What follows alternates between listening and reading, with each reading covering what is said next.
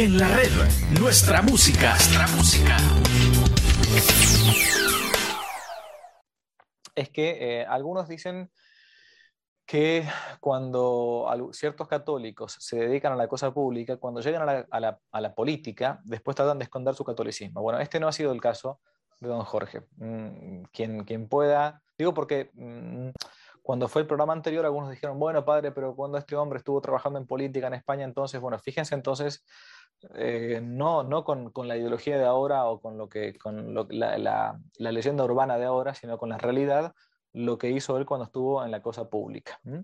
Amén de que como todos podemos tener errores, eso es algo normal, o sea, errar, es, errar es humano, em, pero, pero intentó él eh, públicamente siempre mostrar cómo, cómo, se, cómo, cómo era, digamos, no, no, no, hacía la política del avestruz esquizofrénica, de que soy católico en, en, en mi casa, en la, en la, parroquia, en la iglesia, después en la vida pública soy, me presento como uno, como uno más. Eso es algo es un error muy grande de algunos que, que, dicen ser católicos en lo privado y después en lo público son cualquier cosa. Bueno, eh, pero no vamos a hablar del tema de la, de la, de la vida de don Jorge, sino eh, en concreto de un detalle, de un punto que nos quedó otra vez picando y que a mí me interesaba y que más de una vez han preguntado acá en el canal sobre el tema de mm, la Virgen de Fátima en concreto.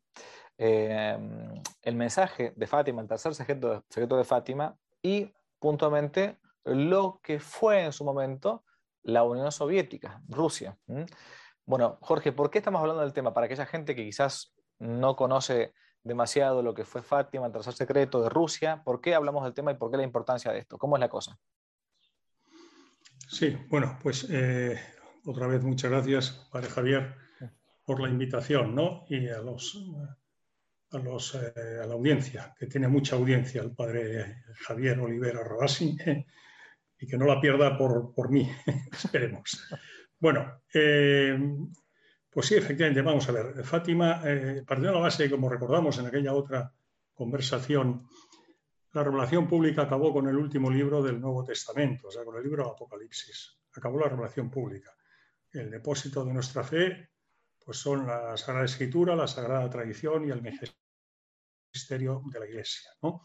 Eh, las relaciones privadas, llamadas privadas, eh, y hablo de las reconocidas por la Iglesia, pues no pertenecen siquiera a la revelación pública. Es decir, que teóricamente, teóricamente un católico pues, eh, puede no creer en las apariciones de la Virgen en Fátima, aparte, a pesar de que hayan sido canonizados los, los, los niños, los pastoriños, Francisco y Jacintita Marto, ¿no?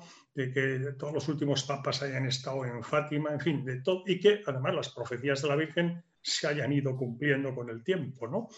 Pero aún así, con eso no está obligado a creer en esas apariciones y en lo que allí la Virgen dijo para salvarse. Otra cosa es mm, si es razonable esa situación, pero una cosa es que sea razonable o no razonable y otra cosa es que sea pecado mortal o no sea pecado mortal en el sentido de que por, por eh, eh, formar parte de la doctrina de la fe, pues no puedes apartarte de ella si quieres salvarte. A nadie le obligan a creer, pero pues, mire usted, usted no ha de creer lo que quiera y lo que le parezca bien, ha de creer lo que la Iglesia dice.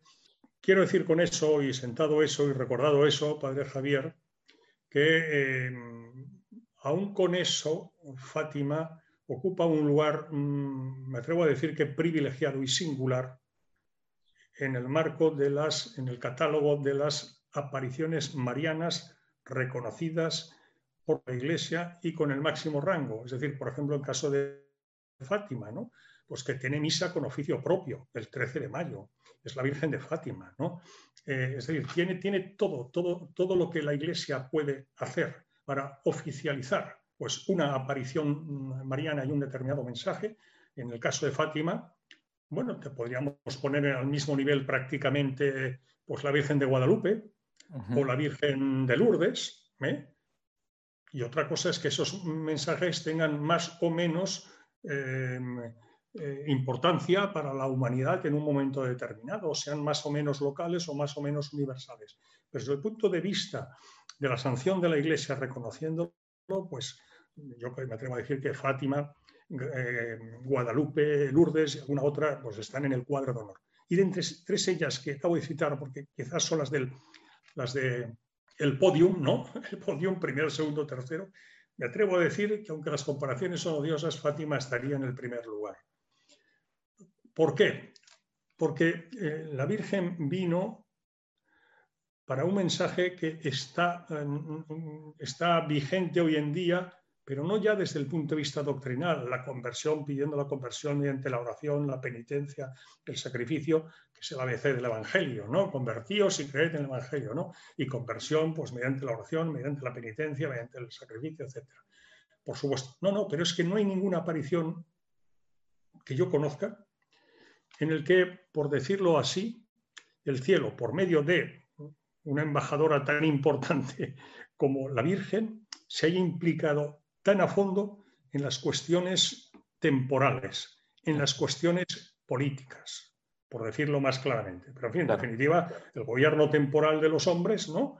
La humanidad y, en particular eh, político, ¿no? Sí. Y para ello es preciso entender, cuando hablamos de Fátima, al mensaje y el momento, el momento en el que ese mensaje es dado por medio, en este caso los videntes, esos tres niños, eh, Lucia, eh, y, sus primos hermanos, que a su vez son hermanos entre sí, hoy santos, Francisco y Jacintita Martos, ¿no? Lo hace en el año 1917. 1917. Eh, ¿Y qué pasa en el año 1917? Pues mire, padre Javier, pasan varias cosas. ¿eh? Por una parte, estamos en el cuarto año de la Primera Guerra Mundial, la guerra del 14. 14, 15, 16, 17. Una guerra que parece que no va a acabar nunca una guerra en la que, como la Virgen se aparece en Fátima, una aldea al noreste de eh, Lisboa, ¿no? en Portugal, pues que se está también sintiendo con especial dolor en Portugal. ¿Por qué Portugal el año anterior el gobierno masónico, que desde hacía siete años y habiendo matado al rey del momento en 1910 gobernaba Portugal, pues había metido a Portugal por la puerta de atrás en esa gran guerra. De tal manera que cada fin de semana cantidad de ataúdes conteniendo los restos de jóvenes, eh, muchachos, soldados que habían caído en los campos de batalla, llegaban a, sus hogares. Y entonces pues había un profundo malestar y mucho dolor. Y eso explicará que en la tercera aparición, la del 13 de julio, primera 13 de mayo del 17, la segunda 13 de junio, la tercera 13 de julio, pues mm, ya muchas mujeres le habían, dicho a, a, Lucia que preguntara a la Virgen que cuándo acabaría esa guerra, que estaba matando y en todo caso teniendo lejos del hogar a hijos, a hermanos, a maridos, etcétera, ¿no? Y es cuando la Virgen manifestará ese 13 de julio del 17 que, que esa guerra, esa guerra, la del 14, iba a acabar pronto.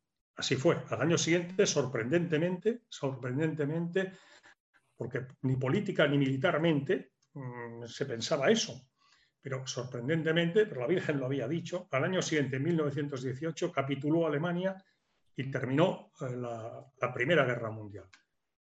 Pero la Virgen añadió algo muy importante. Mm. Dijo, las guerras son consecuencia de los pecados de los hombres. Por tanto, si no hay conversión y se deja de ofender al buen Dios que está muy ofendido, vendrá otra guerra mayor, la que sería la Segunda Guerra Mundial ese que dice que son consecuencias las guerras de los pecados de los hombres. Por eso plana que haya conversión. Pero a continuación dice, y si no hay conversión, vendré a dar una gracia extraordinaria para evitar esa guerra mayor. Mm. Vendré a pedir la consagración de Rusia, habla de Rusia, a mi inmaculado corazón por parte del Papa en comunión con todos los obispos del mundo. Eso fue el contenido, básicamente, lo que he contado hasta ahora, padre Javier, eh, como he sabido, el primer y segunda parte o primer y segundo mensaje secreto de un único mensaje que se eh, dio por parte de la Virgen a los niños en Fátima, en la Cova de Airía, el 13 de julio de 1917. Eh, por tanto, vino en un momento muy singular para la humanidad, con la Primera Guerra Mundial eh, en pleno apogeo. Vino a un Portugal que estaba pasando una situación muy complicada con un gobierno masónico en ejercicio, beligerante, que por eso intentó impedir acabar con las apariciones secuestrando a los niños el 13 de agosto siguiente, por parte del ah. alcalde, el administrador del municipio al que pertenecía la aldea de Fátima, la vila de Ourem, ¿no? Pero además había más coincidencias. Resulta que la, la reforma luterana, como sabe, comienza en 1517 y en 1917 se está conmemorando ese hecho. En 1717, el 24 de junio, se refunda la masonería moderna, el 24 de junio de 1717 en un pub, una taberna de Londres. Fíjese, en 1917, precisamente conmemorando y recordando esos antecedentes de 1517, 1717, estamos en 1917, un sacerdote que sonará el nombre, ¿verdad?, llamado Maximiliano María Colbe, eh, ve en Roma una manifestación masónica en la que, pues, recordando y conmemorando la ejecución de, Bruno, ¿eh? pues eh, por hereje, pues están amenazando al Papa y diciéndole que pronto será, pues, en fin, sacado, del, sacado del Vaticano y que caerá en definitiva la Iglesia con su vértice, el Papa, en primera fila. ¿no? Bueno, estamos por tanto en un momento de la historia muy singular, porque a eso hay que añadir que en mayo, perdón, que en marzo del 17, el zar Nicolás II de la dinastía de los Romanov ha sido derrocado. La dinastía multisecular, los zares de Rusia, la gran madre Rusia, ¿no? había sido derrocado. Y estábamos en un periodo de transición en el que gobernaba un primer ministro llamado Kerensky, que era masón, por cierto, ¿eh?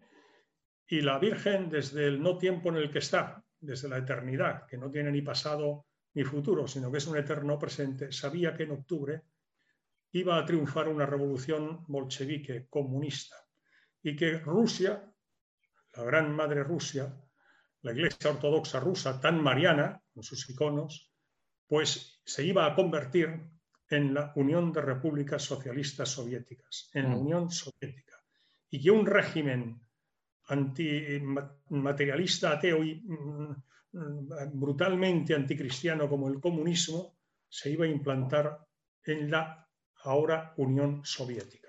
En ese contexto se aparece la Virgen y les hablará a ellos de Rusia. Y los niños, que eran unos niños analfabetos, que vivían en una aldea perdida del Portugal de 1917, pues no sabían ni siquiera lo que era Rusia. Es muy hermoso leer las memorias de, Lucia, donde dice que conocían a la burra de un paisano de por allá que se llamaba Rusa, y, ellos comentaban, ¿qué es eso Rusia? Bueno, no sé, a lo mejor se refería a la burra del tío no sé qué, decía, en fin, es lógico, no sabían nada de nada de todo esto. y mucho menos. Y, eh, mucho, menos también de cómo los juicios humanos y los juicios divinos no son los mismos. ¿eh? Porque para dar un mensaje como el que dio y para evitar la Segunda Guerra Mundial, mm. ¿no? se aparece a tres niños de 7, 9 y 10 años y analfabetos. ¿no? Entonces, eh, la promesa que hace, la Virgen el 13 de julio, el 17, se cumplirá unos años después, ya en España.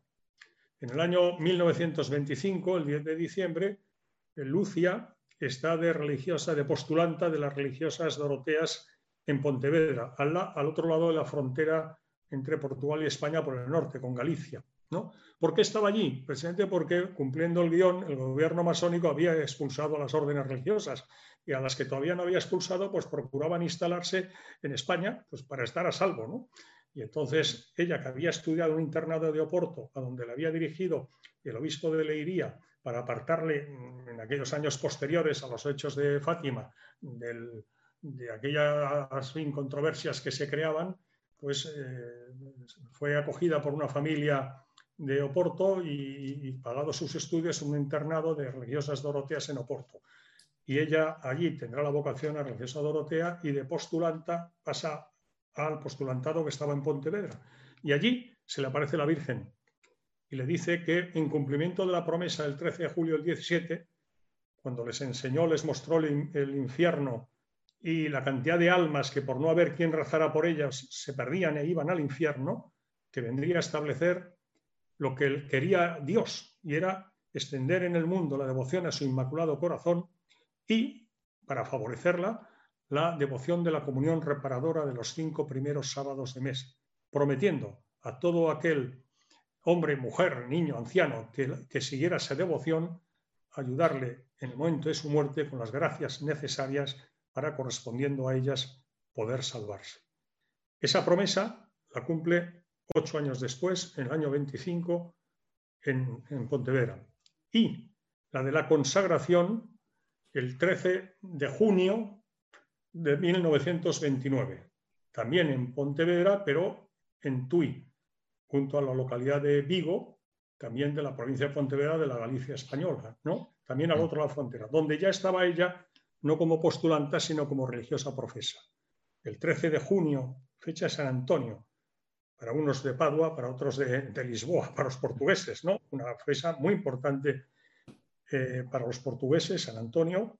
En ese día se le revelará a la Santísima Trinidad, la Virgen de Fátima le aparecerá y dirá que ha llegado la, la hora, la hora para el cielo, ha llegado la hora para el cielo, de que, como te dije hace 12 años, estamos el 29, 12 años atrás, el 17, el Papa consagre Rusia a mi Inmaculado Corazón en comunión con todos los obispos del mundo, prometiendo de esa manera evitar la guerra y los, la expansión de los errores de Rusia. Mm. Ahora, un momento. Eh, pregunta, pregunta normal. Eh, ¿Es Lucia o Lucía? Pregunta que yo eh, ya me atrevo a contestarla porque yo antes lo pregunté tiempo atrás. Es Lucia, porque Lucía, como sabemos, Santa Lucía, la patrona de los ojos de la vista, es el 13 de diciembre y, es Lucia porque es el femenino de Lucio, de San Lucio. Ah, mire, interesante, interesantísimo eso. No sabía. Bien, y es que yo lo pregunté en, Fátima varias veces y todos me corroboraron que era Lucia. Está bien, más vale, más vale pasar un segundo por ignorante y no corroborarlo toda la vida. Este, y, después la, segunda es, bueno, que, que esto es ahora lo que a uno le va cayendo un poco, como decimos a veces, la, ficha. Cuando, cuando, cuando Santa Lucia, entonces, em, recibe el mensaje de la Virgen de Fátima diciendo que los errores de Rusia se van a dispersar por todo el mundo, esto es interesantísimo. O sea, todavía no existían los errores de Rusia, estrictamente hablando, porque no había todavía eh, mm, eh, vencido la mm, sangrienta revolución bolchevique, que, va a terminar martirizando al zar, a, a su familia, una cosa eh, horrorosa. O sea, que mucho menos los, pastorcitos de Fátima podían entender de qué estaba hablando la Virgen cuando hablaba de los errores de Rusia, ni la menor idea, pobres chicos. ¿no? Bien. ¿Y cuál, y cuál es eh, la pregunta es entonces, bueno, y, bueno, sin lugar a dudas, creo que coincidiremos con esto, eh, con el tiempo, los intentos de Em, de consagración de Rusia al Inmaculado Corazón de María, menos de lo que yo he leído, entiendo que no ha sido hecho de modo estricto como la Virgen María lo había pedido. ¿no? Se hicieron de modos, bueno, a veces eh, hiperbólicos, parabólicos, intentando hacer alguna restricción de los, para, para evitar tener algún problema con el comunismo, etcétera que es por esto que finalmente los errores se siguen diseminando y no se cumple por completo con el, la tercera parte del secreto de Fátima. Eh, eso es lo que, a menos lo que, lo que yo humildemente opino y, he, leído. Pero ¿cuáles son? Eso es la pregunta. ¿Cuáles son? ¿Cómo se pueden identificar esos errores de Rusia? ¿Cuáles, a, qué se le llaman los errores de Rusia? Porque el comunismo al parecer supuestamente cayó, entonces ya estamos listos. Se acabó. Nuestra música. Nuestra música en la red. Merci.